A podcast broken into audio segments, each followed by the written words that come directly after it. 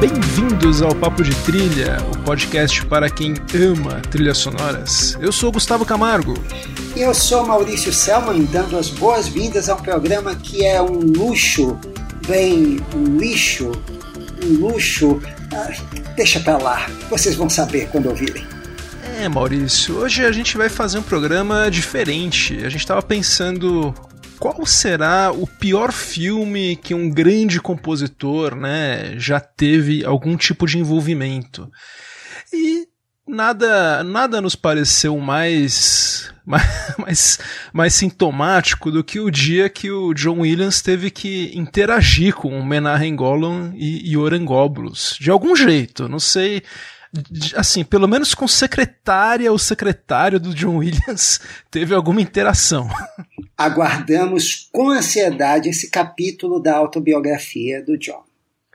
Pois é, Maurício, a gente vai falar do dia que o John Williams teve a ideia de contribuir com músicas para o filme Superman 4, Em Busca da Paz. Eu acho que é o pior filme que o John Williams tem seu nome envolvido escrevendo música original. Isso dá uma série, hein? Pensando em as piores trilhas que. Não trilhas, não da qualidade da música, mas os piores filmes em que grandes compositores estiveram envolvidos.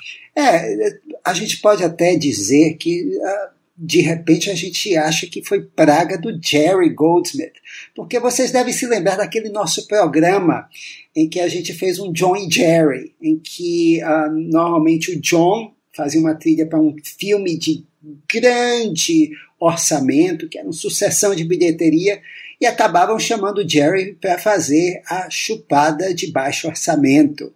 Bem, esse filme Uh, a gente falou naquele programa sobre Superman, o filme, e o Jerry foi chamado para fazer a trilha de Supergirl, uh, que foi também uma bomba, Gustavo. mas Maurício, a gente vai chegar no Superman 4, mas eu queria saber qual o seu primeiro contato com a franquia Superman. Vamos fazer tipo. A gente tá num momento meio 3 é demais aqui, só que é o 4 não é demais, né? Então. Não, esse, esse filme, é, na verdade, esse episódio é dedicado ao pessoal do cinema de segunda. Verdade, verdade. pra, é para vocês.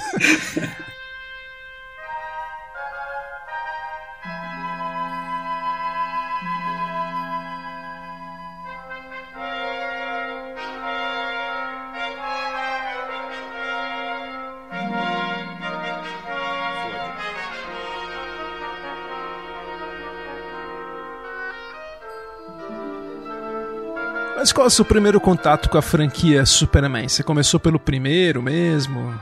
Foi pelo primeiro, criancinha, e uh, eu nunca esqueci. Foi uma das experiências de cinema mais encantadoras da minha vida. Aquelas que ficam para a vida inteira. Especialmente por causa daquela fanfarra magnífica no início que é para a vida inteira. Então, por isso eu fui Amélia. Eu, eu assisti todos os quatro no cinema, mesmo uh, tipo torcedor do, do Bahia e do Vitória aqui, quer dizer, o pessoal vai para a segunda, terceira divisão, mas o cara ainda está lá. Fui eu com a primeira, uh, quer dizer, primeira não, a franquia Superman dos irmãos Salkind.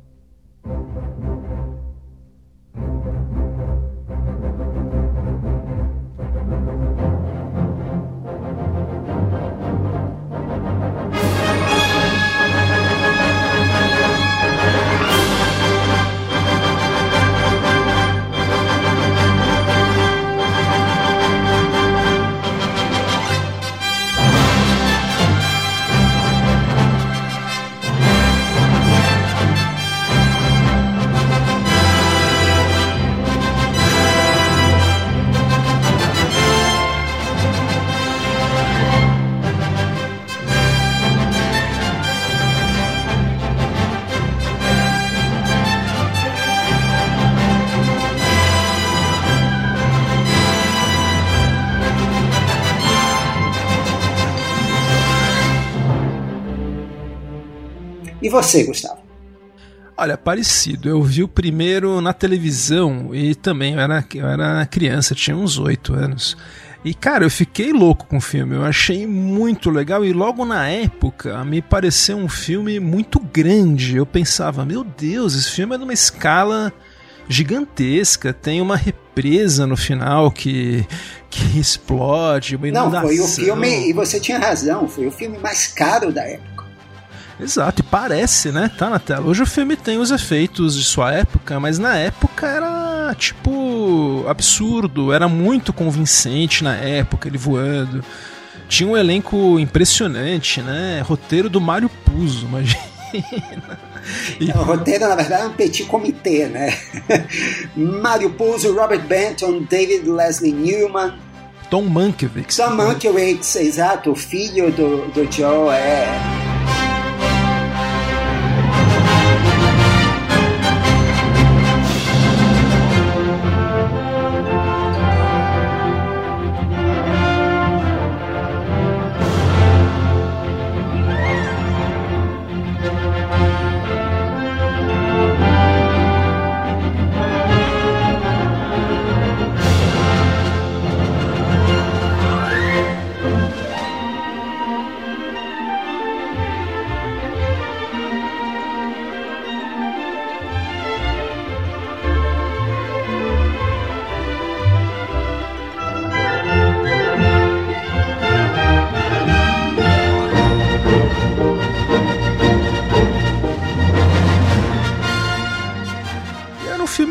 parecia isso, parecia um mega filme gigante. E o Superman 2, eu posso dizer que eu coloco. Eu vi na época, né? Logo depois, e eu coloco na mesma categoria. Eu adorei o Superman 2, o, o do Richard Lester, que é o que eu vi.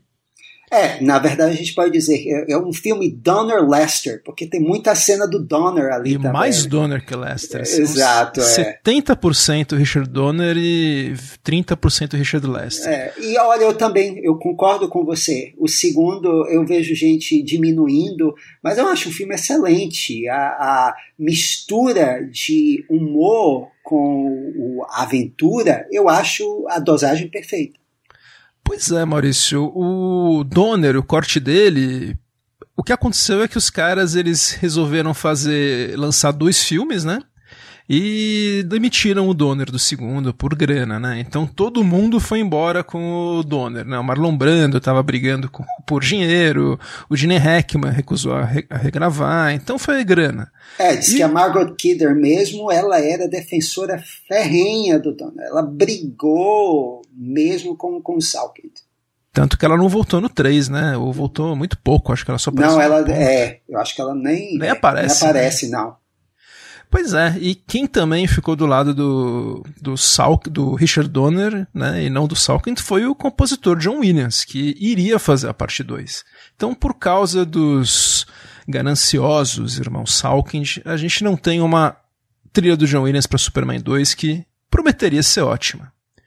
O que nós tivemos foi o compositor que era o, o braço direito, o compositor de escolha do diretor Richard Lester, que era o Ken Thorne, que era um compositor inglês que já havia ganho até um Oscar por uma adaptação. Ele fez a adaptação do musical do Stephen Sondheim, O Escravo das Arábias em Roma. Let me put it this way.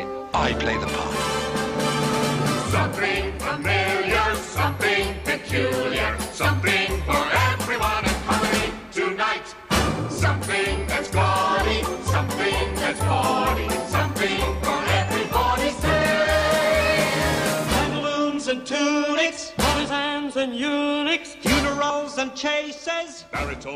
Que fez muito sucesso na época e, portanto, era um cara que sabia como adaptar essa parte de, de música adaptada. E, a, e o pitch foi esse, ó. Você vai fazer a adaptação da trilha do John Williams, original, para os, as cenas, adaptar para cenas do filme novo. Ele não trouxe absolutamente nada de novo no Superman 2. Inclusive com.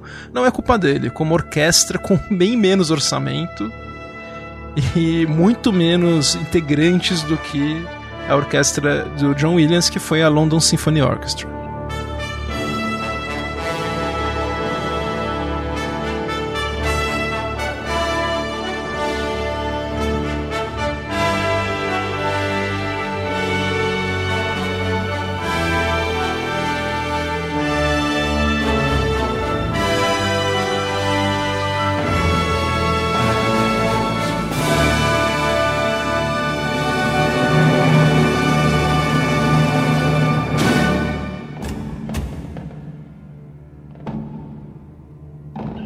Ele fez um bom trabalho de adaptação. Concordo, eu acho que sim. E principalmente ouvindo o filme numa versão uma versão remasterizada, a trilha soa bem melhor do que antigamente, que eu achava que soava meio que uma bandinha. Agora, eu achei até que tá melhor. Agora, Maurício, o Ken Thorne eu vi numa entrevista que ele adorou trabalhar no Superman 2. Só que daí no Superman 3 ele não gostou. Ele falou que é um filme que ele achou todo errado. E é um filme muito estranho, né? O Superman 3. Bem, Superman 3 é novamente dirigido pelo Richard Lester, uh, com roteiro né, da, da David Leslie Newman, uh, que fizeram partes engraçadas para o 1 e para o 2, mas uh, você não sabe o que aconteceu com Richard Lester, que tinha uma mão para comédia em filmes como não só o Superman 2, mas com os filmes que ele fez com os Beatles, como Os Reis do Yeah Yeah Yeah e Help, por exemplo, onde é que estava esse cara? A ideia de piada dele foi colocar uma velhinha para virar um robô numa cena gráfica que traumatizou crianças do mundo inteiro, inclusive este que vos fala, exato. É. Não, nossa, também fiquei com medo quando eu vi. Eu vi no cinema do clube isso aí, não foi no cinema quando passou, mas anos depois passou no, no clube que eu era sócio e eu falei, gente, o que, que é isso, essa mulher virando robô?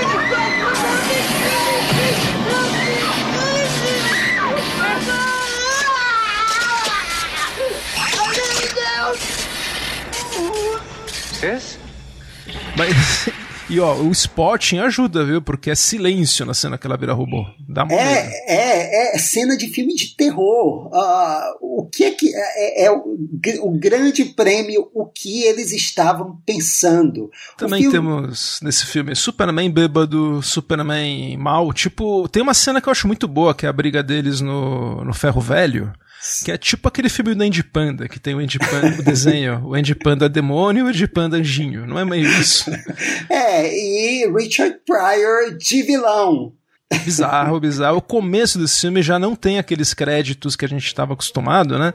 Aliás, até tem, eles ficam naquele esquema meio, meio enviesado e tal, mas, cara, é numa cena slapstick, né? Uma, uma comédia física pelas ruas de Manhattan que é, não, tem até. Eu acho que o ponto mais baixo do filme não é nenhum desses, é quando um, os bonequinhos de um, de um, uh, de um sinal para pedestres, tem um bonequinho vermelho em cima, parado, e tem um bonequinho verde uh, embaixo, alguma coisa assim. Um bonequinho vermelho invade o lugar do bonequinho verde e os dois começam a brigar. É, é, é esse o nível do filme.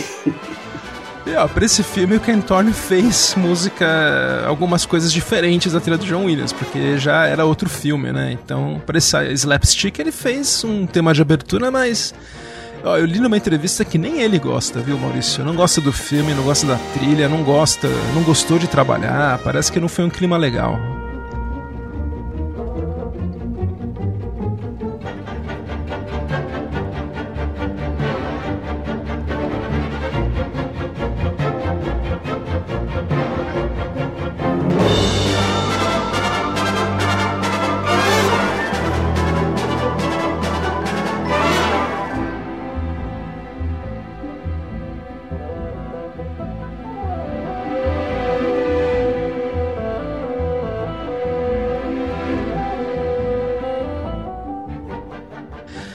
Mas enfim, né? Teve o desastre que foi Supergirl também, que foi um desastre, assim, absoluto.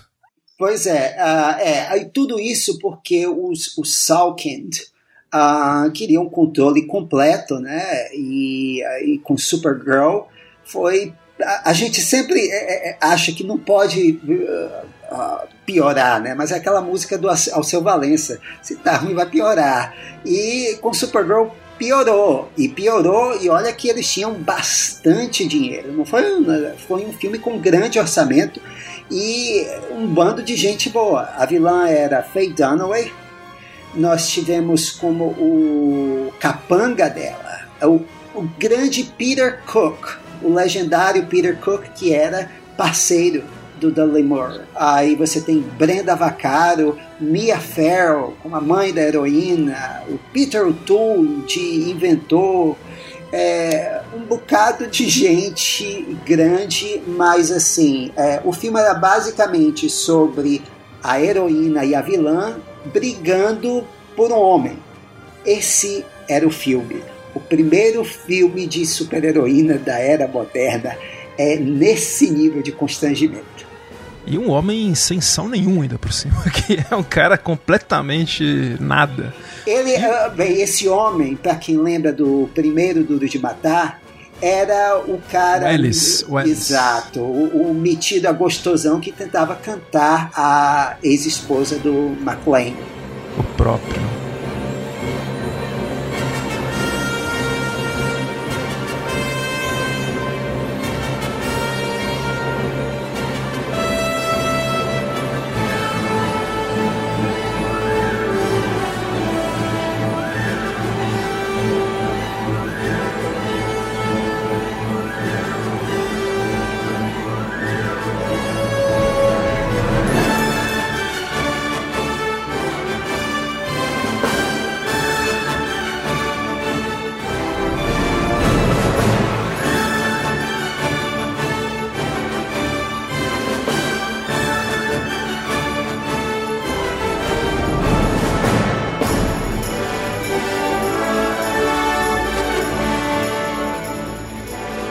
Maurício, teve, como a gente já, já, já falou, teve o Jerry, né? O Jerry sobrou para ele e mas dessa vez o Jerry riu por último, né? A gente já citou. Isso. Porque, olha, se você achou que Supergirl. E eu, assim, eu revi Supergirl pro episódio do passado, e foi uma das coisas, um dos momentos mais tristes da minha pandemia. É porque não é engraçado. Supergirl é, é deprimente. É completamente é, deprimente. É, porque nesse que nós vamos falar, a gente dá risada. Eu Sim. pelo menos dei. Não, eu ri também. Apesar de eu ter ri. ficado triste, mas eu, mas eu ri. eu ri. Meninos, eu ri. Mas aqui cabe uma pequena historinha, né? Vamos lá. Como é que aconteceu Superman 4? Vamos lá. Então, Supergirl, uh, pelo ser tão ruim que até o Warner é, pulou fora do filme. Olha, não queremos nem ver pintado. O filme acabou sendo distribuído pela TriStar, foi um desastre completo. E aí, uh, o Salkind, com, ainda querendo produzir mais Superman, eles, um belo dia em Cannes, eles encontraram suas almas gêmeas. Sim, quem são as almas gêmeas, Gustavo? Olha, são os nossos queridos Benahen Golan e Yoran Globus, os Você... donos da Canon. É, é, vamos falar um pouquinho de novo da Canon. O que era a Canon naquela época, 86, 85? A Canon, na época, ela fazia aqueles filmes do Braddock, filmes bons para você ver em casa, alugar, ver no vídeo, Comando Delta, Ninja 3, a Ressurreição. Eles estavam. Eles faziam filmes assim, da de ultra baratos, ultra baratos e de qualidade assim, uber duvidosa. Alguns eram muito divertidos, mas Inclus é, inclusive, um Braddock, ele foi o campeão de bilheteria na semana em que estreou Supergirl. Olha, olha, olha o fundo do poço. Né? Mas, uh, bem, às vezes eles tinham também pretensões à respeitabilidade. Eles produziram um filme que foi um grande sucesso, uh, não só de crítica, mas comercial, que foi o Runaway Train, do Andrei Konchalovsky. Os uh, Amantes de Maria. Os Amantes de Maria também. Ele produziu um Rei Lear do, do Godard, por exemplo. E, uh, bem, mas aqui uh, eles queriam uh, virar grande estúdio. Então, essa época, eles estavam querendo fazer filmes grandes para eles conseguirem pegar aquele mercado dos grandes, para serem respeitáveis. Mas aí a, a, gente precisa falar um pouquinho qual era o esquema de ganhar dinheiro da Canon. Era meio, Gustavo, como os, os clubes de futebol aqui no Brasil que vendem ah, os direitos de transmissão para a TV e aí eles, com direitos das transmissões dos futuras, eles já estão gastando por conta. Então, assim, eles estão gastando hoje o dinheiro que vai receber que vão receber amanhã. É um círculo vicioso que um dia explode. Pela lógica dos da Canon era assim, eles uh, faziam o filme, o filme, os filmes, os filmes uh, davam prejuízo, mas aí eles vendiam uh, antes uh, dos filmes estrearem, eles, eles contavam com as vendas internacionais, com a distribuição internacional. E era com esse dinheiro que eles iam financiando os filmes. Então, eles contavam uh, com dinheiro que ainda iam receber, dinheiro futuro. E pela lógica, pela, na cabeça deles, era assim: bem, se a gente fizer um filme grande e aí o pessoal vai pagar mais, então aí a gente vai poder ganhar mais dinheiro. Uh, tudo na base da venda futura é, internacional. Só que nessa época, Gustavo, entre 85 e 86, Superman 4 de 87, eles estavam contabilizando, eles contabilizaram prejuízos de 90 milhões de dólares. A Canon costumava fazer filme com dinheiro do sanduíche de um Big Mac. Então, uh, imagine 90 milhões de dólares. E é nessa época que eles resolveram: não, a gente vai pensar grande. No mesmo ano, eles produziram simultaneamente Superman 4, Mestres do Universo com o Dolph Lundgren e o Frank Langella e pagaram 12 milhões de dólares, o maior salário naquela época 12 milhões de dólares para o Sylvester Stallone estrelar, estrelar aquele filme de queda de braço, é Falcão, campeão dos campeões. Né? Nossa, que é um filme que dá para sentir o cheiro de CC do cinema. Eu nunca vi um tanto sovaco com cara de fedido como esse Falcão. É, é. três filmes que fracassaram, né, de bilheteria. Não, três filmes que, três filmes que já fracassaram antes, antes de, estrear, de né? estrearem. Né? O, o, Superman ele estava combinado para custar 36 milhões. O, a Canon pagou em Cannes 5 milhões de dólares pelos direitos. Para convencer o Christopher Reeve a estrelar o filme, eles disseram: você vai ganhar 6 milhões e ainda direito de escolha de diretor, o escambau. E produziu um filme que o Christopher Reeve queria que era o Street Smart, que foi filmado. Que foi filmado e que era um filme bom, embora fosse um fracasso de bilheteria, e que deu uma indicação ao Oscar na estreia do Morgan Freeman no cinema. E foi filmado antes, Maurício. Só que o interessante é que é passado em Nova York, né? Esse Street Smart não foi filmado em Nova York, e até o Christopher Reeve falou. Mas se vocês não têm dinheiro para filmar em Nova York, como é que vocês vão produzir Superman? Ele falou: não, vamos dar um jeito. é, um mês antes de começar a produção do Superman, de começar as filmagens, eles, a, a equipe recebe a notícia de que o orçamento foi cortado pela metade, de 36 milhões para 17 milhões de dólares. Os efeitos especiais, que normalmente os filmes do Super-Homem levavam seis meses para serem uh, elaborados, é, nesse filme levou um mês, vocês se virem. E, uh, e a, a, confusão, a contabilidade da Canon era tão louca, tão confusa, que, uh, bem, aí eles foram raspando a, a, o tacho, né? É, a equipe de efeitos especiais do Superman, que era dos três filmes anteriores, eles foram demitidos na pré-produção já, por causa de problema com salário. Lá da, na sala do lado, o He-Man, os Mestres do Universo, é, tavam, é, tinha dia que o pessoal não recebia dinheiro para filmar eles queriam cortar a cena final da briga do esqueleto com o He-Man porque não tinham dinheiro, Gustavo. Queriam fazer um fade in, fade out, já o, o, o, esqueleto caído. Aí o diretor Drew Goddard disse: não, não é possível, a gente vai dar um jeito. A Mattel entrou com dinheiro para cobrir o resto da produção, para você ver. E a, as finanças da Canon eram tão confusas que até hoje o Drew Goddard que era diretor do Mestres Universo, recebe cheques pelo Superman 4. Meu Deus, olha a confusão. E falar em diretor do Superman 4, o Richard Donner foi convidado e, assim, polidamente disse que não podia, tal, que já estava ocupado. O Richard Lester foi convidado, também não se sabe, não aceitou.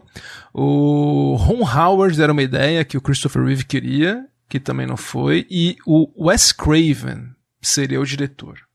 Só que na véspera, nas vésperas, ele acabou sendo, acabou pulando fora, e quem o substituiu foi o Sidney Fury, que fez um filme muito bom, Maurício. Ele fez um filme de 82 que chama O Enigma do Mal, que é um filme que a Barbara Hershey ela é frequentemente de maneira horrorosa, estuprada por um fantasma. Inclusive, né, a, é, a Barbara Hershey, ela tá no Insidious, que é um filme que lembra bastante esse. Tenho certeza que foi um casting proposital. E a trilha desse Enigma do Mal, que é do Charles Bernstein, que não tem não é parente do Elmer Bernstein, ela foi utilizada no Bastardos Inglórios para cenas em que o terrível Coronel Landa aparece, o personagem do Christoph Waltz.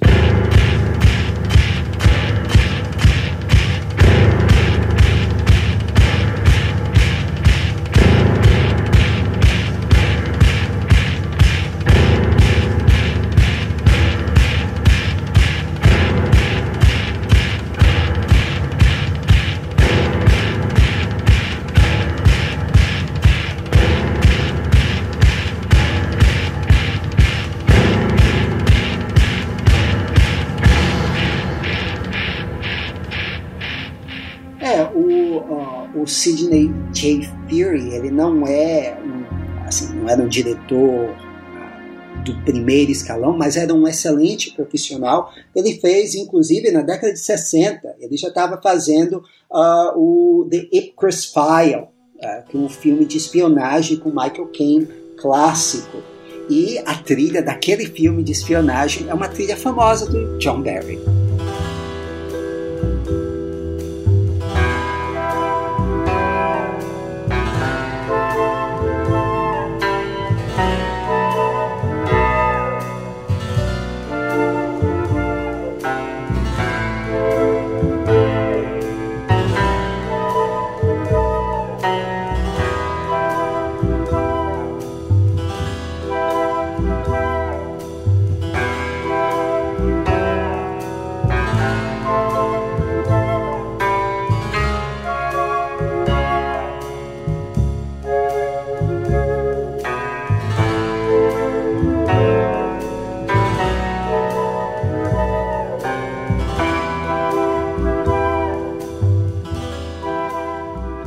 Gente tá ouvindo aqui.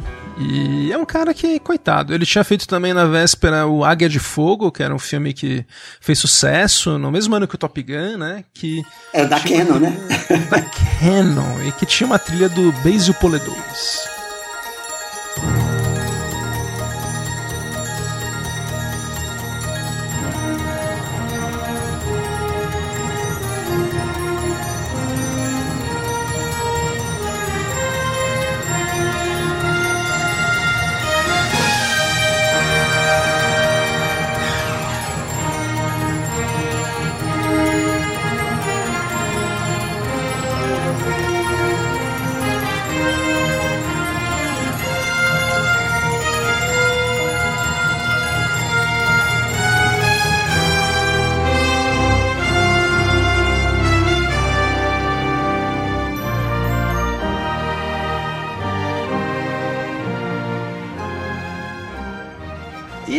Pro Superman 4, então, com todo esse orçamento pequeno, tudo, eles até que conseguiram uma equipe, porque, ó, tinha o Gene Hackman, que, bom, topava qualquer negócio, né? Naquela época, porque o cara topou aparecer. Não tinha mais os irmãos Salkind, lá a família Salkind envolvida. Então ele topou voltar. A Margot Kidder também voltou. É, mas ela voltou, ela disse, voltou porque precisava do dinheiro muito. Sim, ela já estava em total decadência. É.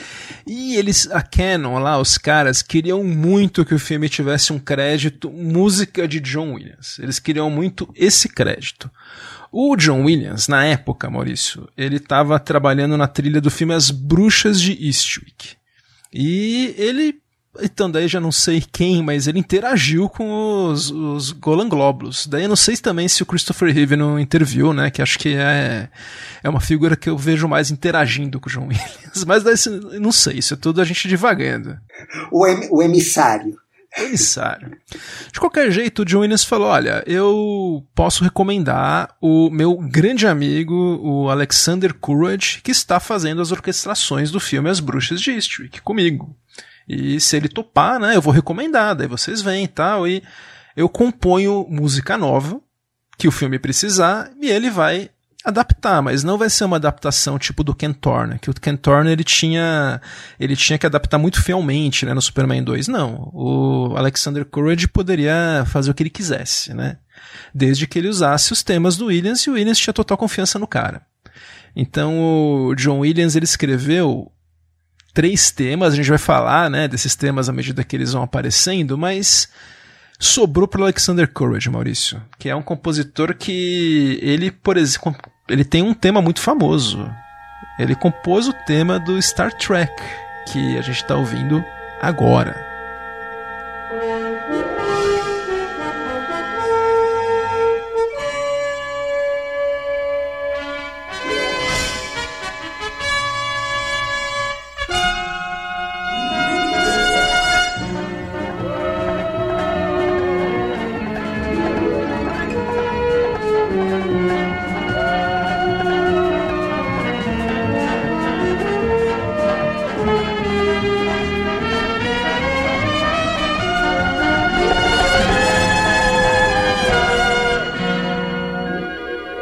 Cara que foi indicado para dois Oscars, como sempre com a Lionel Newman, né? ele trabalhava muito em adaptação, né, na Fox, então trabalhou com Jerry Goldsmith, foi orquestrador dele até o final da carreira do Goldsmith, um cara que sabe tudo e mais um pouco. E, uh, exato, ele era um orquestrador uh, preferido dos grandes, do John e também do Jerry. Pois é, então a música do Superman 4 estava em boas mãos e tudo parecia que ia bem, assim. a direção de fotografia era do Ernest Day, que tinha acabado de fazer Passagem para a Índia com o David Lean. Então acho que teve um salto de qualidade pro abismo aí pro cara, coitado. Olha, eu uma coisa legal, bem, esse filme, uh, por causa dos problemas de orçamento, ele foi todo filmado na Inglaterra. Não, não tinham dinheiro para, como o Gustavo falou, não tinham dinheiro para filmar em Nova York.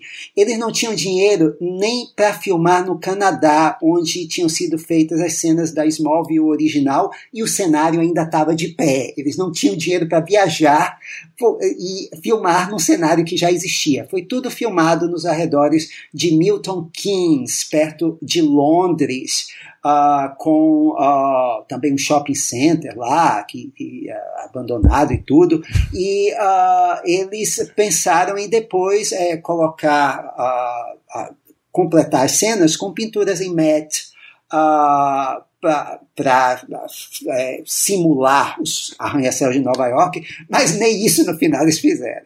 E falar em desencanar, vamos já começar a entrar no filme, mas o roteiro, Maurício, é de uma dupla boa, né, de roteiristas. Não é uma dupla ruim também.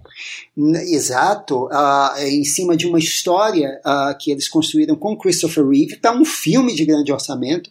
Os roteiristas eram Lawrence Connor e Mark Rosenthal, que tinham vindo de um filme que foi um sucessaço, misturando aventura, romance e comédia, que foi a Joia do Nilo. Depois eles seriam roteiristas em coisas como Boardwalk Empire, por exemplo. É, não, fizeram muita coisa depois. E vamos finalmente entrar no Superman 4. Os créditos de abertura!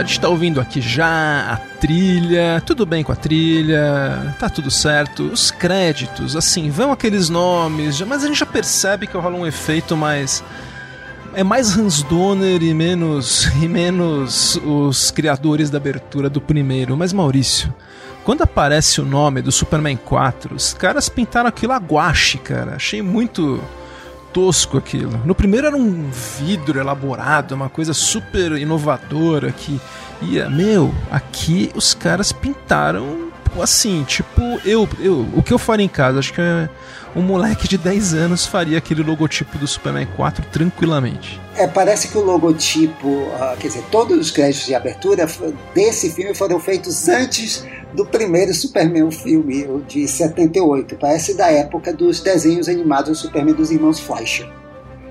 Não, total, parece uma versão beta. Já começa aí o problema, né? E os problemas continuam. Sim, mas já começa. Já a, a, a música também, quando abre, Gustavo, já não. não assim, os. A, já não tem bons augúrios, porque aquele primeiro trompete, Gustavo, parece um bêbado tocando.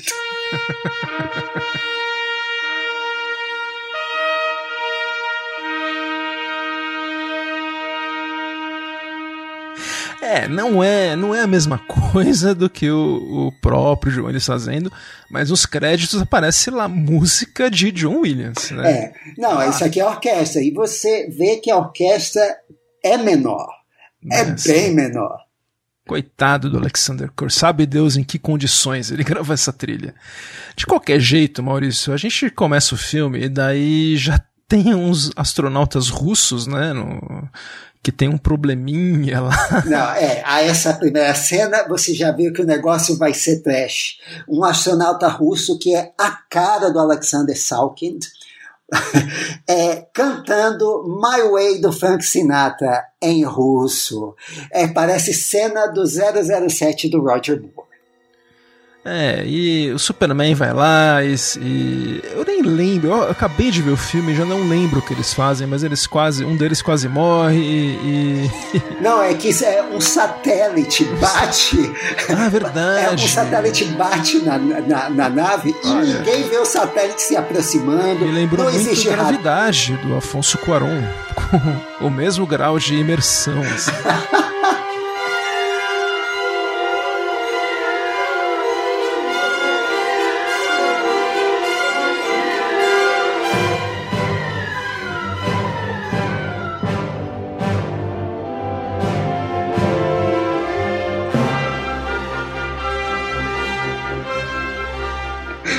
Aí o Superman salva todo mundo. Você já viu que os efeitos são ruins, assim, porque os caras aproveitaram a mesma tomada do, do Christopher Reeve voando em direção à câmera, aparece três vezes, pelo menos, nessa cena. Não, Sim, só nessa então, cena. Só nessa é, cena. É. é. tipo o desenho do He-Man, que eles fiz, animaram uma vez a transformação e fizeram direto. Então é ele voando aí em direção uma vez só. É. Uma, Mas, uma coisa que você vai notar muito nesse filme é o uso extensivo dos temas do primeiro filme. Sim, tem os temas novos, a gente vai ver, mas o uso aqui é extensivo dos temas do primeiro filme.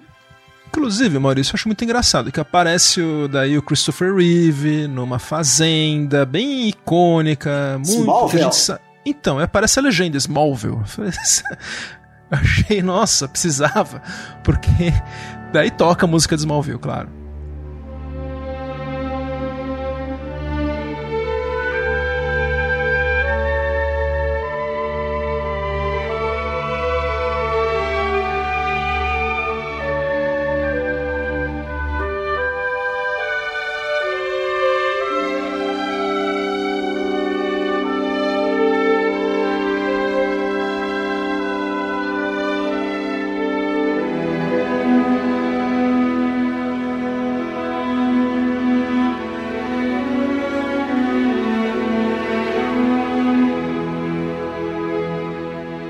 Que é um, Daí, tema bem bonito. É um é americana. Um é. Do, do, John Williams original, né? Exato. E, e o arranjo aqui tá legal. É bem americana, é.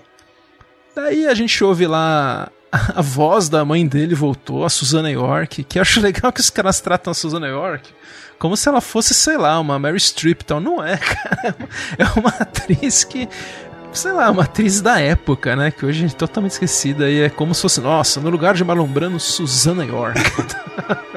eles queriam, eles queriam que o Trevor Howard uh, voltasse a uh, fazer cena como uma das pessoas de cripto que aparece, o Trevor Howard nem vem.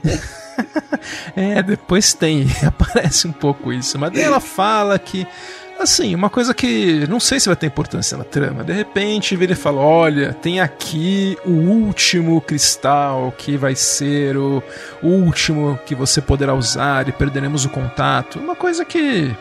Não sei, o roteiro, pois aí deve estar sem motivo, né, Maurício? Não é expositivo isso.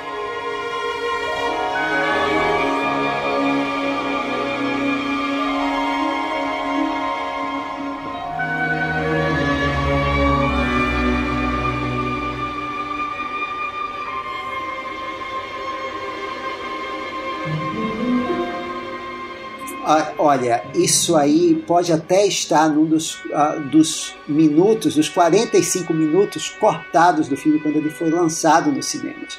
Porque a Canon uh, queria é, fazer dinheiro com o máximo de sessões possível.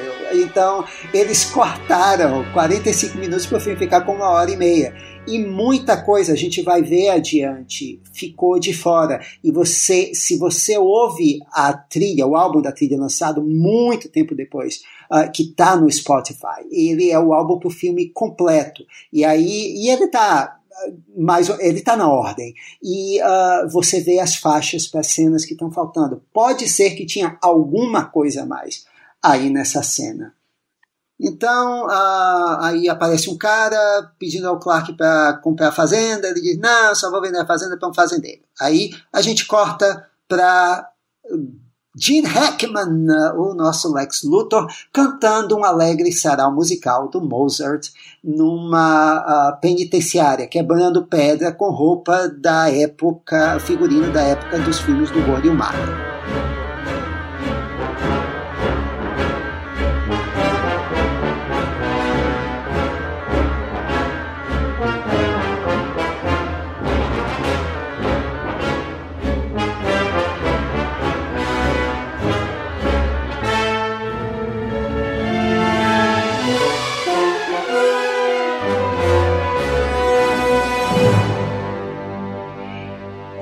E ele vai ser resgatado pelo seu sobrinho, interpretado pelo John Cryer, que depois faria o Lex Luthor na série nova da Supergirl. E aí a gente já é introduzido para uma versão da Marcha dos Vilões, um outro tema que retorna do filme original. Pena que o Ned Beat não voltou. Não sei se não chamaram ele e tal, porque acho que eles tinham uma, uma química tão boa, né? O Gene Hackman e o Ned Beat. Para começar, que dupla de atores, né? Os dois atores altamente gabaritados fazendo esses personagens. Acho que eles se divertiam muito, eles tinham muita química. Aí, esse cara, nossa, pelo menos né, no que a gente viu no filme, é um nada. Esse o personagem do John Cryer. Simplesmente não acontece. É, como dizem em inglês, second banana. Total. Daí nós, nós vemos uma, uma imagem de Metrópolis e aparece escrito a legenda Metrópolis, né? Não, não imaginava, achava que ia ser Singapura.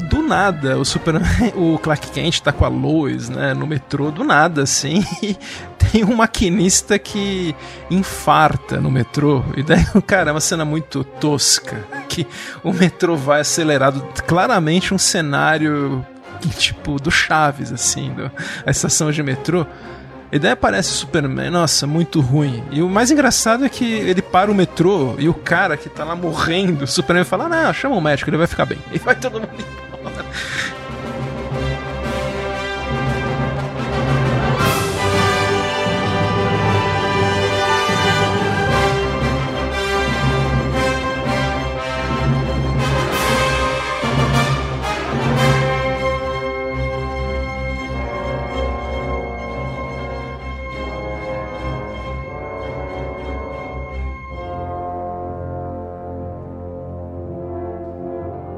Eles chegam no Planeta Diário, o ranhetíssima, o Perry White, o editor, cada vez mais ranheta, né? Aqui, o Jack Cooper, que é o ator, né? Tá muito envelhecido aí. O, o Jimmy, né, que no Superman antigo, né, um personagem clássico do Superman, tá lá careca, meio meio velho, fazendo papel de office boy do jornal, fotógrafo. O mesmo ator, né, o Mark McClure. Daí a gente vê a concorrente da Lois, que é filha de um cara lá que quer comprar o jornal, que é a Lace, que é a Meryl Hemingway. Daí a gente tem já um tema novo que o John Williams fez.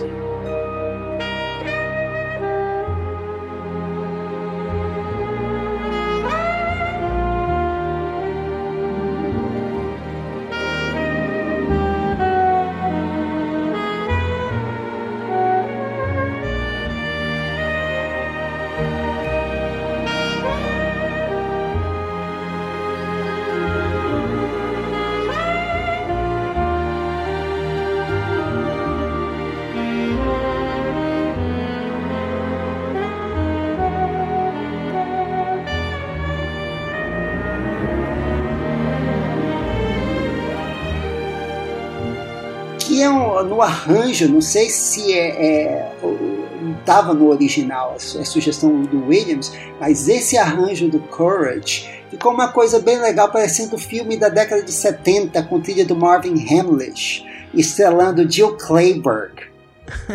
é, eu gosto que ele meteu um tema de sax, né? E ela. Ficou muito legal. E ela parece meio, meio vulgar no começo do filme, né? Então esse hum? tema é mais é sexual, é exato. É, mas é mais, é mais sexy. Exato, é, é, ele, é, ele faz um bom contraponto ao tema da Lois, que é um tema romântico idealizado, né?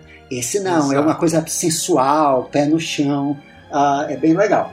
Então esse é um tema do Williams, que ele escreveu para esse filme, que pouca gente conhece, né? Eu realmente só fui prestar atenção nele agora e ouvi a versão inteira dele agora.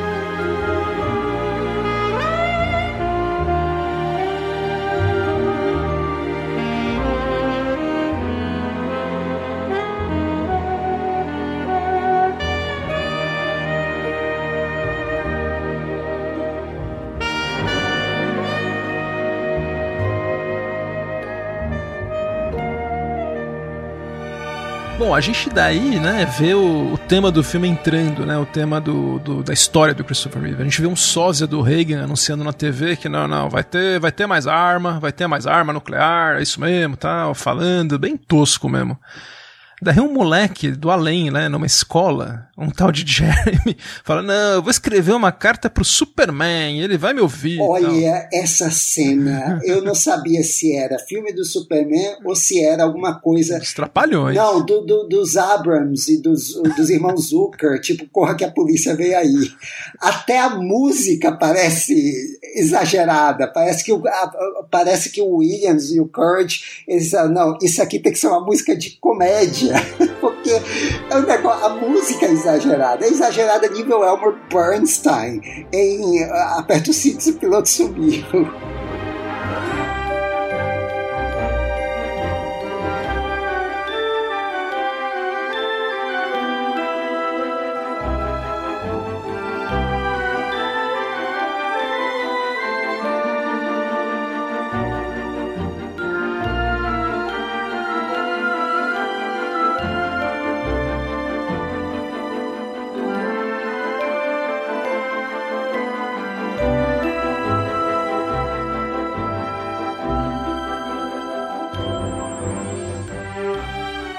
Gente tá ouvindo aqui o tema do Jeremy, que é um tema que o Williams fez. O, a gente já falou que o filme foi muito cortado, né? Esse menino, ele teria muita importância no... Ele apareceria mais vezes tal. E o Williams, assim, a teoria é que ele viu praticamente nada do filme, né? Ele ficava sabendo da história, tudo, via algumas cenas que mandavam.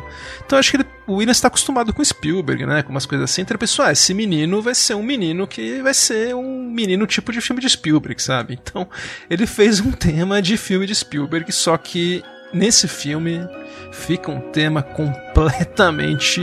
Apertem os cintos mesmo. Não combina,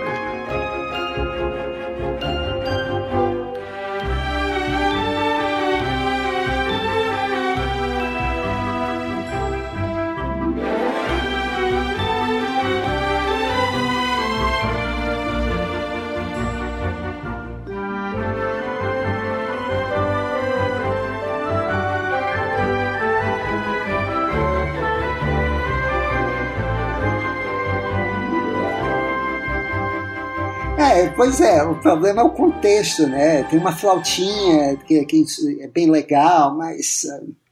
É, não tem. Bem, mas, é, mas a música se redime logo depois quando aparecem os vilões de novo, né? É, é muito. Eles vão no museu do Superman que o Luthor vai roubar um fio do cabelo do Superman que suporta um peso de mil libras. Assim. Então, é isso. É assim que ele consegue o DNA do Superman. Então, é, era para ser uma coisa tipo de desenho animado, de quadrinhos, mas os caras, nossa, não dá certo, cara. É completamente sem graça, assim. Não, é ele quebrando o vidro, era uma coisa assim.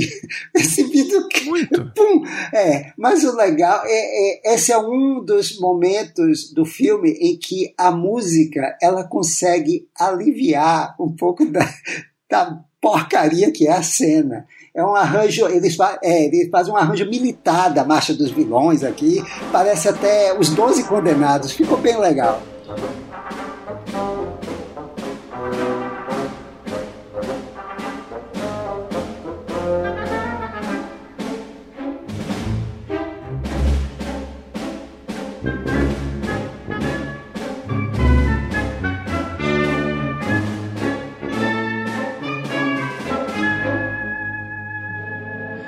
Cara, é muito louco, porque enquanto isso a gente vê o, o Clark tomando conhecimento, né, do, do Jeremy. Porque não, ninguém imagina que o Clark Kent é o Superman. Ele recebe as cartas direcionadas pro Superman, né, vão para ele, pro Clark Kent. Mas assim, isso não é suficiente para ninguém pensar que ele é o Superman. Daí ele fica aí todo mexido, né, com isso. Ah, meu Deus, eu tô em crise porque eu não posso interferir na, no mundo tal. Cara, daí o filme é tão meia boca, meu, que lá na Fortaleza Proibida, em vez de aparecer a mãe dele falando, aparece uns tiozão de Krypton lá. Aparece, como dizia o pessoal do Cacete Planeta, os, a, a, os extras que não tem fala e ficam abanando a cabeça. Pois é, meu. E ó, nem a mãe do Superman quis aparecer, que já é o B, né? O, o Jorel, muito mesmo. Imagina o Marlon Brando aparecendo nesse filme. Se fosse 10 anos depois, ele topava. até, a, até a conta de luz da Fortaleza da Solidão não pagaram direito. É tudo filmado na penumbra. Não é azul, não. é tudo verde. É... Não, eu, imagino, eu imagino sete, cara, como devia ser, né, meu?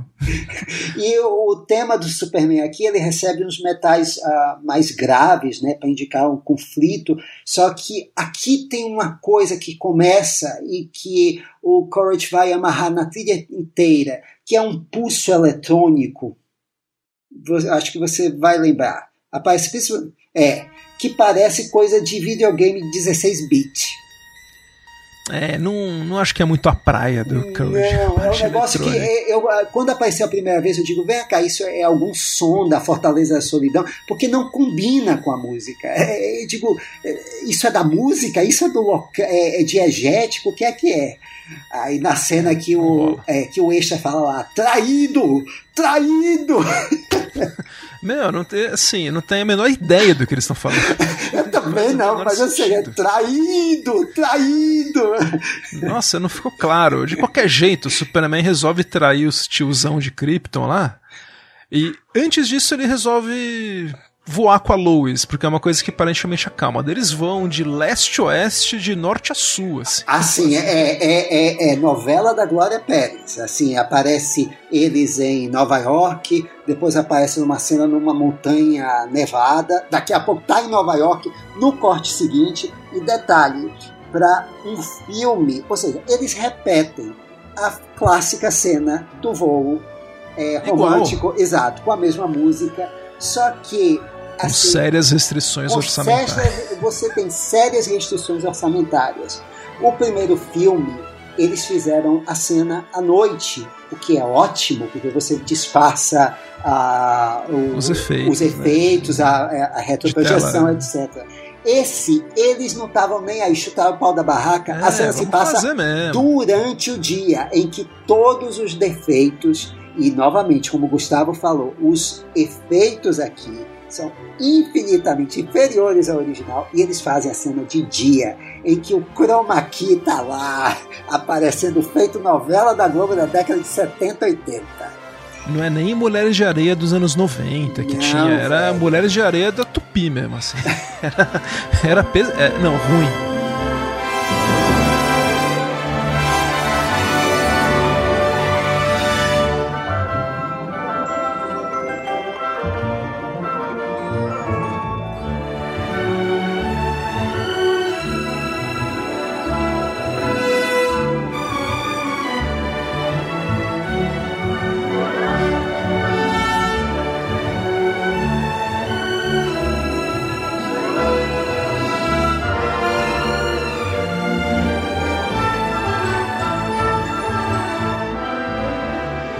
Cara, daí o Superman, ele vai lá e faz um discurso na ONU, daí com a mesma cena dele voando lá em direção à câmera que a gente vê no começo do filme, né? Aliás, várias vezes, ele mete todas as armas nucleares do mundo numa rede de pesca, assim, muito estranha, e joga no sol. É isso que ele faz. A música é legal aqui. Eu gosto dessa música.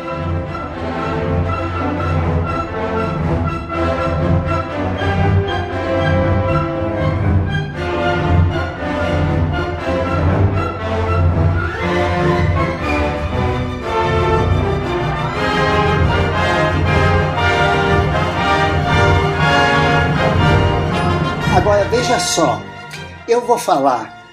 Uh, eu, vocês para não falar das cenas cortadas, mas eu vou falar dessa uh, cena, uh, dessa de uma, umas cenas que acontecem antes disso, porque vale a pena vocês procurarem no YouTube. Essas cenas existem.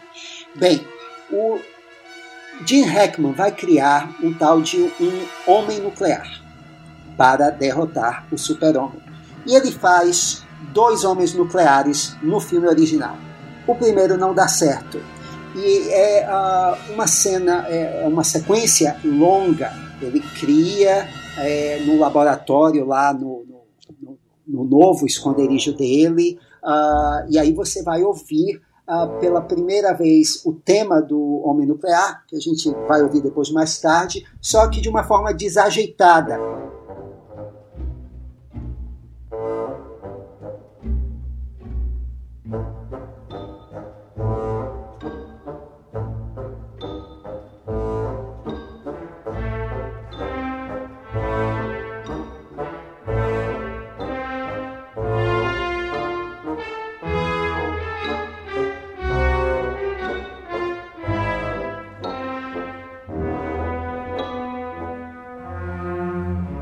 Legal que ele, ele uh, arranja, o Courage arranja de um jeito que o tema do homem nuclear ele parece é, é, derivado da marcha dos vilões. É muito legal. Esse primeiro homem nuclear, Gustavo, ele sai de um de um cilindro com gelo seco, tipo Exterminador do Futuro dos pobres, Gustavo, com um um prato. Uma frigideira. De, é, é uma frigideira, mas é assim, prato de, de, de, cachorro.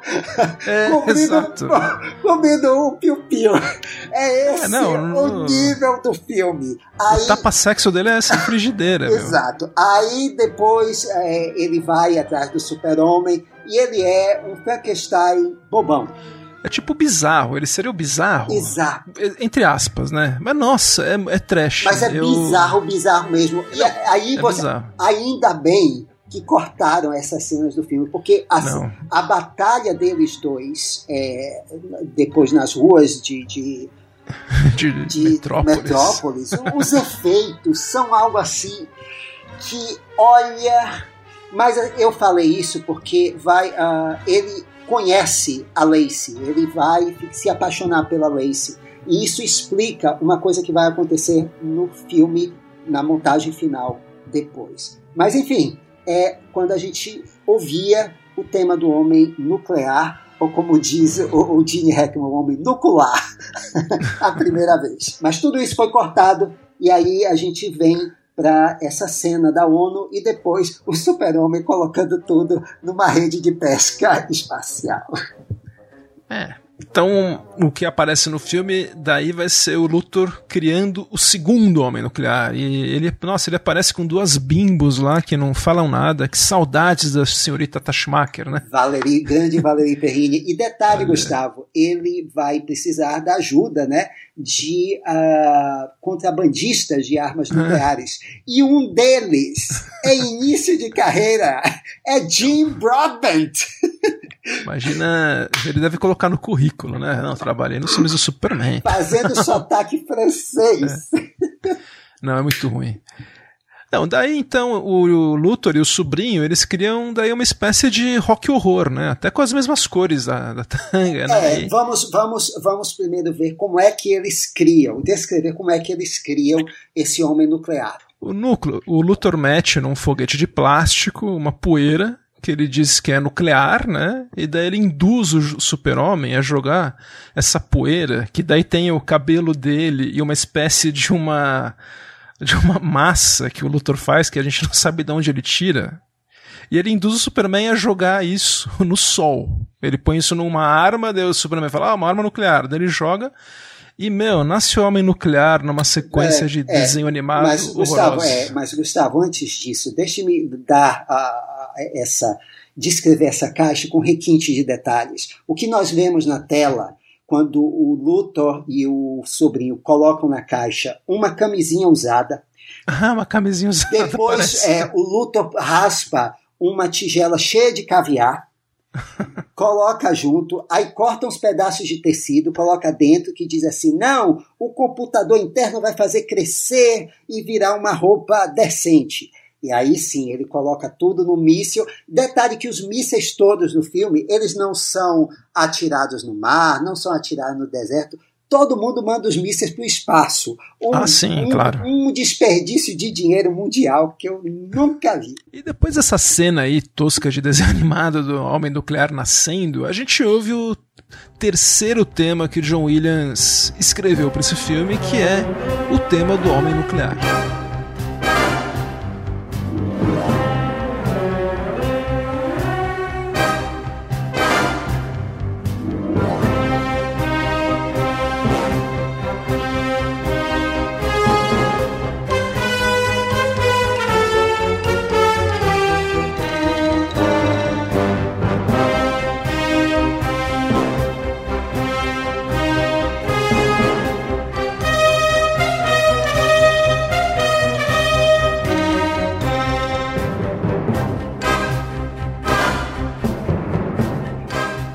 Tema interessante, Gustavo, porque ele tem elementos que eu associaria ao Courage, associaria também ao, uh, ao Williams. É, o, acho que o, o, William, o John Williams ele fez os temas e ele não fez orquestrações muito elaboradas. Acho que o Alexander Courage que orquestrou mais, então tem, tem essa coisa meio, meio dos dois aí. E acho que é um, é um tema legal, é um tema que funciona bem. Acho que mesmo. é, é, agora, é, eu preciso fazer, fazer uma confissão aqui. Bem, o início do tema é, parece uh, trilha. Uh, do Jornada nas Estrelas, por isso que uh, da, da, série original, por isso que associa ao Courage, mas o tema principal, que é o motivo do Homem Nuclear, um tema de quatro notas, Tan, tan, tan, tan. Lembra uma musiquinha, Gustavo? Não sei se quando você era criança, você cantava isso. Tinha Jingle Bell, acabou o papel, e tinha também Sabão, cacá, sabão, cacá. Ah, não deixe os petedos né? do saco enrolar. Então, essas quatro é. notas, quando eu ouvia, eu só lembrava do sabão, cacá. E aí arruinou o tema ameaçador do homem nuclear para mim pelo filme inteiro.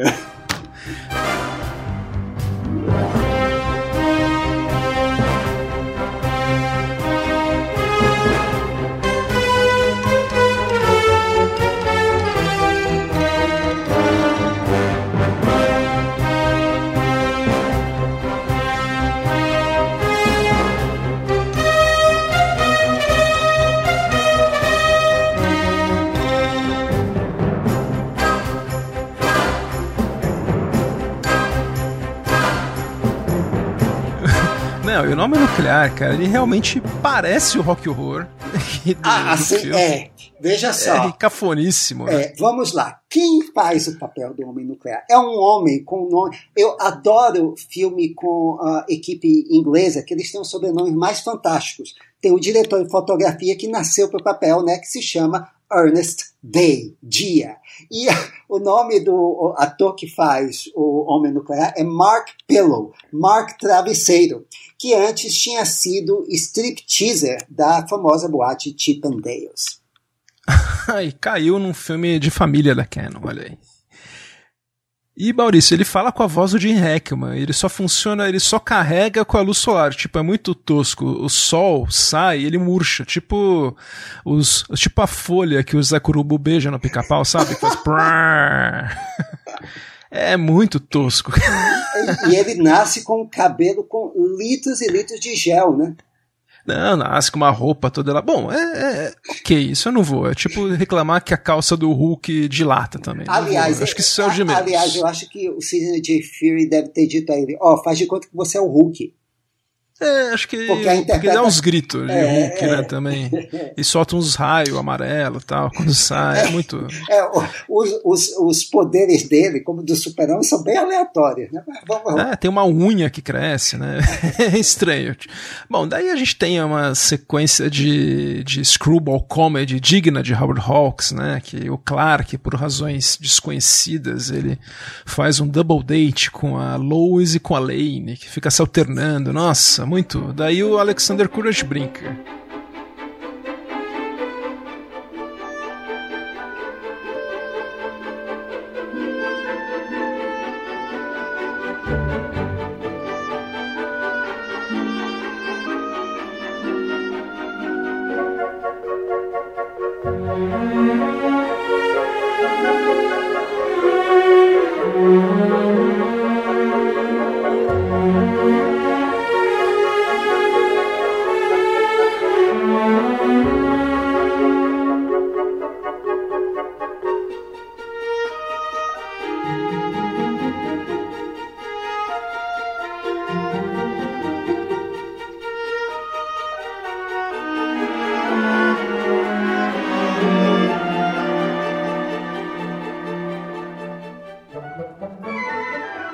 Você acha? É, eu gostei dessa cena. Eu achei uma das melhores do filme.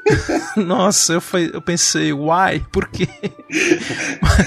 Mas é bom que a trilha daí varia muito entre os dois temas românticos do filme e o Williams é esperto, hein? Você vê que mesmo para esse filme ele sabia onde precisava ter, né, tapeçaria para fazer. É, eu acho que é a sequência com mais música ininterrupta e é para mim, é, eu concordo com você, é o ponto alto do filme é essa música para essa cena. Pra é, essa sequência. a melhor parte de trilha é essa mesmo. E muito inteligente, né? Ter feito um tema super diferente para as duas, né? Mas aí, assim, o Luthor novamente atrai o, o Superman pro covil dele e tal, aquela coisa. Daí ele começa a brigar, vai lá ver o Homem Nuclear e daí o pau come, Maurício. Eles começam a brigar e cai já o isopor, né? Da... Aliás, eu posso falar que o desenho de produção do, da cobertura do Luthor é bom, hein?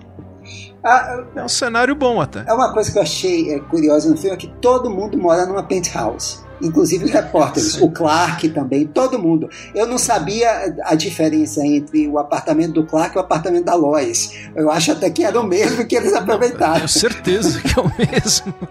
Eles nem disfarçaram, velho. É, é, é a mesma coisa, tipo, no, filmado no mesmo dia, na mesma hora. Mas, cara, ó, daí eles começam a lutar, esses dois, meu. E é uma luta. Eles caindo do prédio lá, que destrói uma sacada de isopor, claramente de isopor. E ficam enquanto caem, se eles ficam se batendo. Daí eles vão parar na China e temos cenas fortes de destruição, que temos uma destruição da maquete da muralha da China, que é a maquete mais mal feita, né, que eu vi. E logo na sequência, o Superman ele tem um raio reconstrutor de Lego assim que faz reconstruir a muralha da China. Que meu Deus.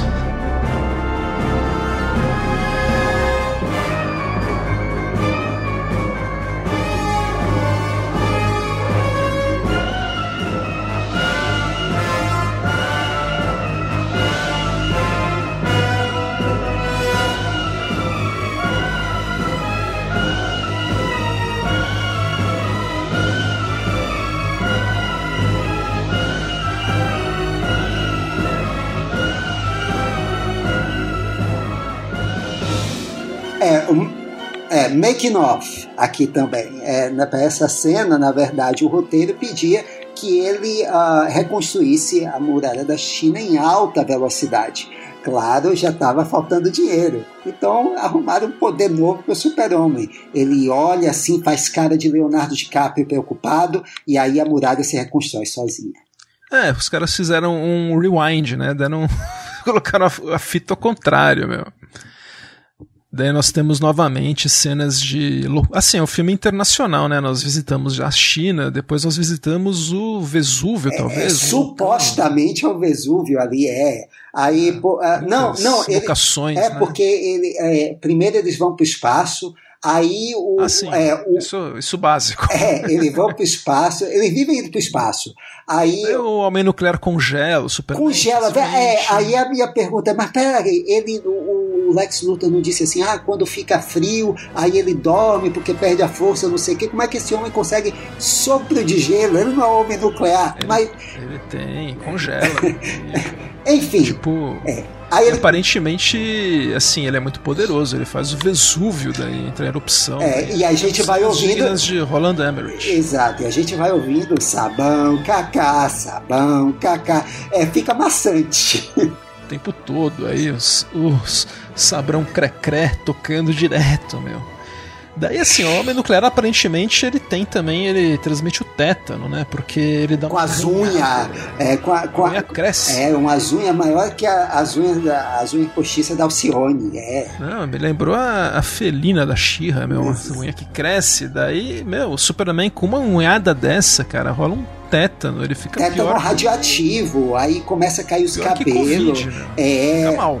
É. Não sem antes, né? Antes disso, a gente tem uma cena assim também de escala grande. É um filme de escala global também. Ele tenta jogar a Estátua, a estátua da Liberdade no meio de Manhattan com cenas que me lembraram bastante os filmes do Larry Cohen, aquele filme O Que que tem um dragão gigante que voa por Manhattan.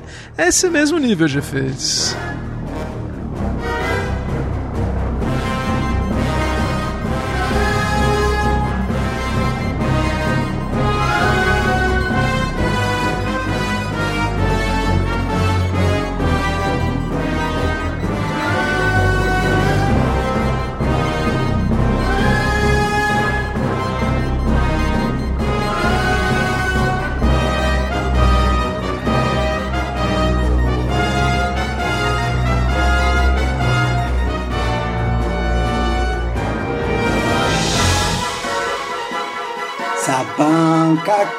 Savão, cacá.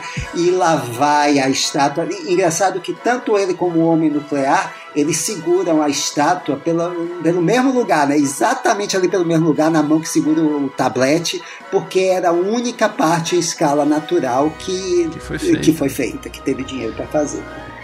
É, daí nós, infelizmente, o Superman já muito vitimado pela arranhada, ele é chutado para o infinito, e daí nós temos uma poética cena em câmera lenta da capa vermelha do Superman. Voando sobre a estátua da liberdade. Em cima da tocha, olha que autoral, assim, cheio de significados. Muito bonita essa cena.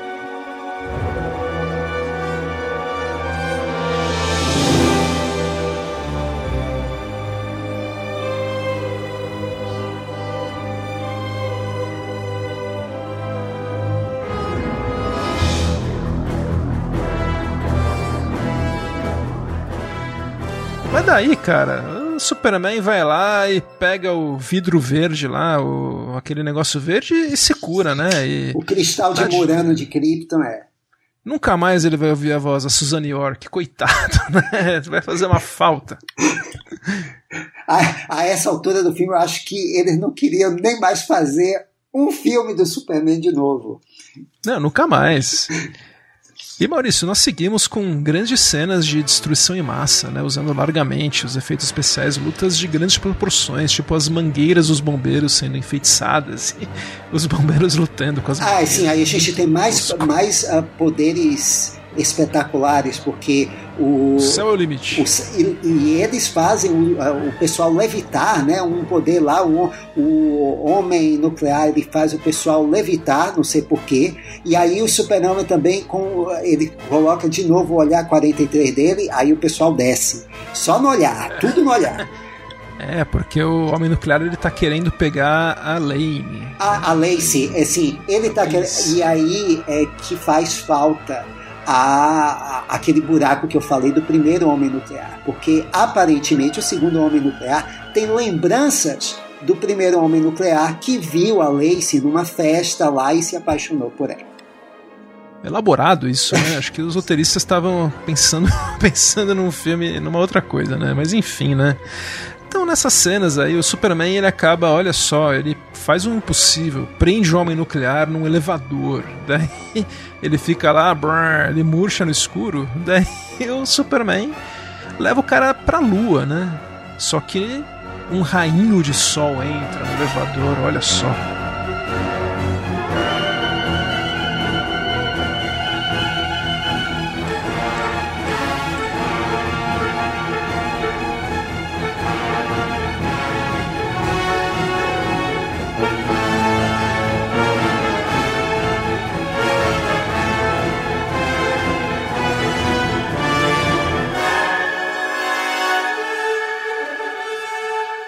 E o Superman tão inteligente não lembrou que também o Sol o Sol bate na, bate na Lua, né? Nem para deixar no lado negro da Lua, né? Pois é.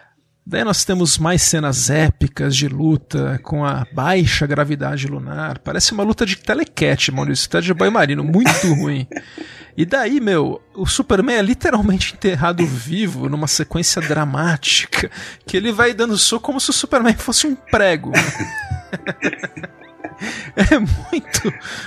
Me lembrou a cena do Superman 3 lá, do, da luta no ferro Exatamente, é. Aí... Só que sem o patos, né? Sem o patos. É exato, não tem. É o Superman lá todo cambaleando, aí ele desce feito uma rolha lá e lá volta o homem nuclear para a Terra para pegar a filha do novo editor da, do, do Planeta Diário, que é um tipo um Rupert Murdoch.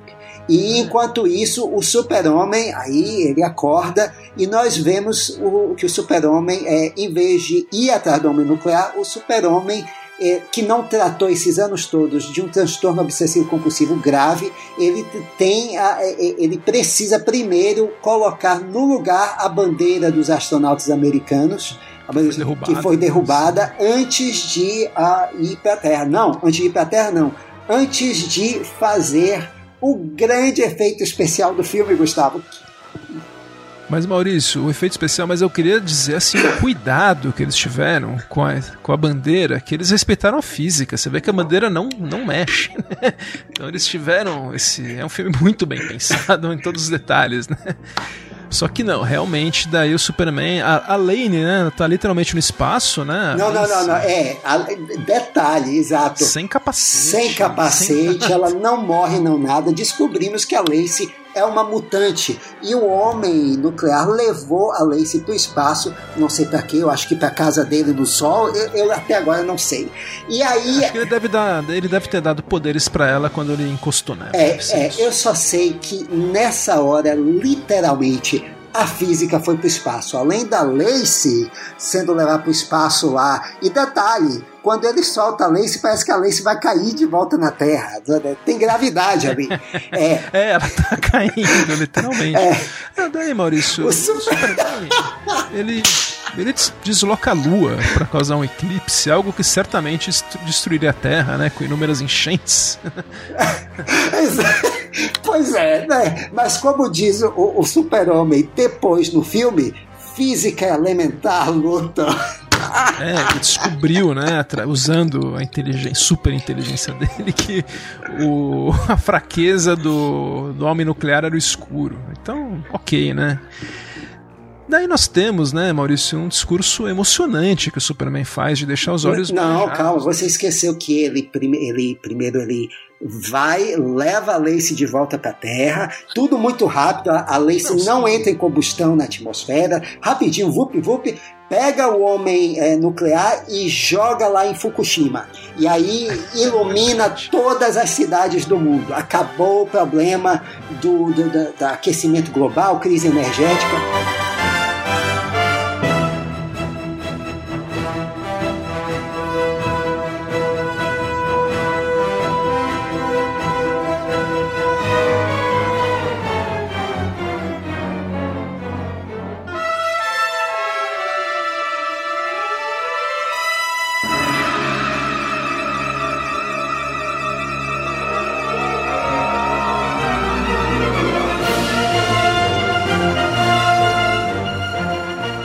Nossa, sabe que eu acabei de ver o filme e não lembro como é que ele destrói o homem nuclear, não lembrava. Ele disso. mete lá no buraco numa usina nuclear e aí daqui a pouco ui, todas as janelas lá de alguma cidade acendem. Nossa, Sim. é a solução pro Brasil, né? Pois é. Pra nossa, nossa crise de energia. Pois é. Mas, mas aí, Superman help us. Temos esse discurso emocionante, né? Na ONU, faz, exato. Na é. ONU, lindo. O Jeremy, coitado, foi esquecido no churrasco, né? Nem, nem tem desfecho esse personagem, né? Na, na cópia final, certamente teria. Não, né? ninguém tem desfecho. Você se lembra que, que o Clark Kent tinha uma, uma subtrama romântica com a Lacey. Não, e estavam querendo comprar a fazenda dele também. Exato. Esquecem a Lacey, ele, ele coloca de novo o Lex Luthor na cadeia, que tem uma... O sobrinho numa escola católica. É, é, é legal, é legal a, a, a, o diálogo, a fala de um dos prisioneiros quando o Luthor chega e diz assim, Mozart voltou! Aquela parte horrível, achei legal. É, tem o filme tem, tem um humor sofisticado. É. E, e aí tradicional voo do espaço, né? De repente, assim, eu falei, mas já? O filme tem 87, mas pior que eu achei longo. é o voo no espaço, exato. Maurício, cara, eu queria só assim, você que viu esse filme no cinema, o que, que você pensou na época, cara? Você ficou triste? O que aconteceu? Rapaz, eu acho Você que... percebeu que tinha uma decadência aí, né? Bem, eu já tinha percebido com Superman 3. É o tipo de filme que você assiste né, já no, nos cinco minutos iniciais, você no, no, no arriar das malas, como diria o saudoso João Saldanha, você já sabe que o filme não é de crack, então é, é de gente que fumou crack. Ah, então, ah, é, eu, eu saí do filme com vergonha alheia, Gustavo eu me lembro de ter saído com vergonha alheia. Nossa, eu lembro quando eu assisti, cara, eu vi no vídeo, né? Não, não vi no cinema, graças a Deus. E eu fiquei feliz quando eu vi, nossa, vai ter a Lois, vai ter o, o Luthor. Porque eu pensei, não, vai ser tipo 2, porque o 3 não valeu, né? O 3 pensei, ah, não, o 3 é um saco, vamos voltar pro, pra onde tava. E puta, eu pensei, não, não, não. Essa franquia morreu, eu pensei na hora. E morreu mesmo, é, é. Matou a franquia. Nunca mais teve Superman do Christopher Reeve. É, só 20 anos depois para ter um filme uh, com Superman, que foi o do Brian Singer. Mas é isso, né, Maurício? O John Williams, pelo que se sabe, jamais viu o filme. Eu acho que nem o Alexander Courage deve ter visto. É, e assim, e o John Williams, pelo menos ele teve coisas aqui que ele, uh, ele iria reaproveitar. Ele, eu acho que ele pensou, bem, ninguém vai ver esse filme mesmo. Uh, por exemplo, uh, a segunda parte do tema do homem nuclear, vocês vão notar que é um motivo central do tema do Harry Potter.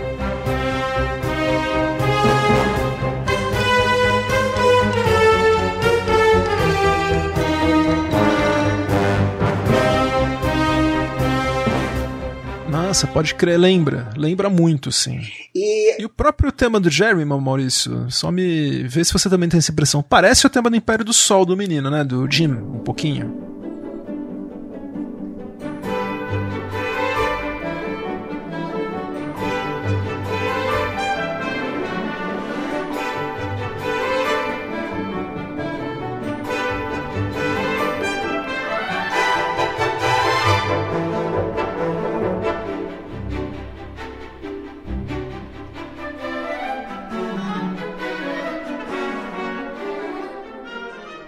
Sim, e uh, é mesmo. E uh, tem uh, uma, numa das cenas de ação, espécie, exatamente na cena em que o homem nuclear começa a explodir os carros lá em Metrópolis e o Superman diz, pare, pare. Aí tem um... Acho que as pessoas... Isso, e tá todo mundo morrendo queimado, né? Aí é, tem um... que ele vai usar uh, numa cena de ação de Indiana Jones e a Última Cruzada. Olha só. Então, então tem, tem uns pedacinhos, exato, assim. É, foi, é, o, o filme serviu como laboratório de ideias. E o tema da Lacey é legal, eu gostei.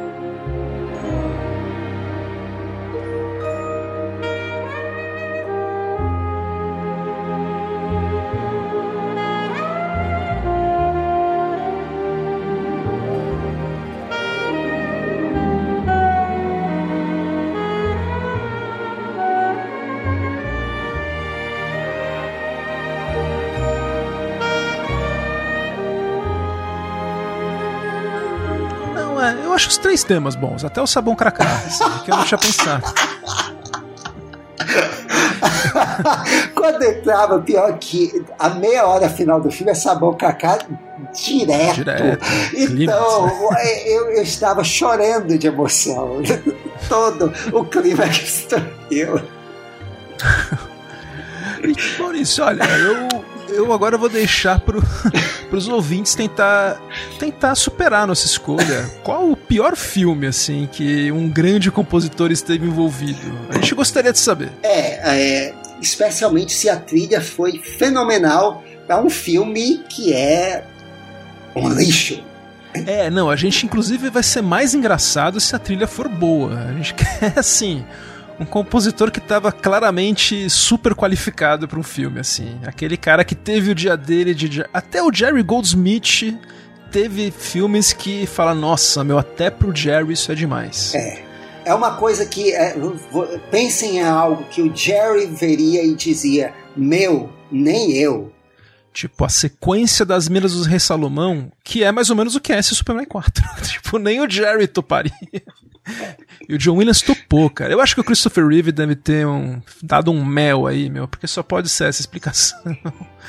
Mas enfim, né, Maurício? Tá aí. O, a gente comentou, tivemos nosso. Estamos encerrando o ano com uma trilha boa para um filme trash. E esse ano começou trash, mas está terminando melhor do que começou, né, Maurício? Graças a Deus. É, porque o ano pode ter sido uma porcaria, mas pelo menos ele termina com a suíte do Super-Homem. Exato, a gente merece ouvir essa suíte no final do ano e uma coisa a gente pode ter certeza: o Superman vai voltar de algum jeito, ele já voltou várias vezes e em 2022 o Papo de Trilha também estará lá, né, Maurício? Estaremos juntos novamente. Exato. Uh, e para vocês, uh, boas festas, divirtam-se com moderação. Por favor, não tentem voar no espaço sideral sem roupa e capacete. Não tentem fazer trilha para filme da Canon. Divirtam-se, que o ano que vem a gente vai entrar com grande estilo. É isso. Eu sou Gustavo Camargo. Feliz 2022. Tchau. Eu sou Maurício Selman os melhores votos para o próximo ano e até esse próximo ano. Tchau, tchau.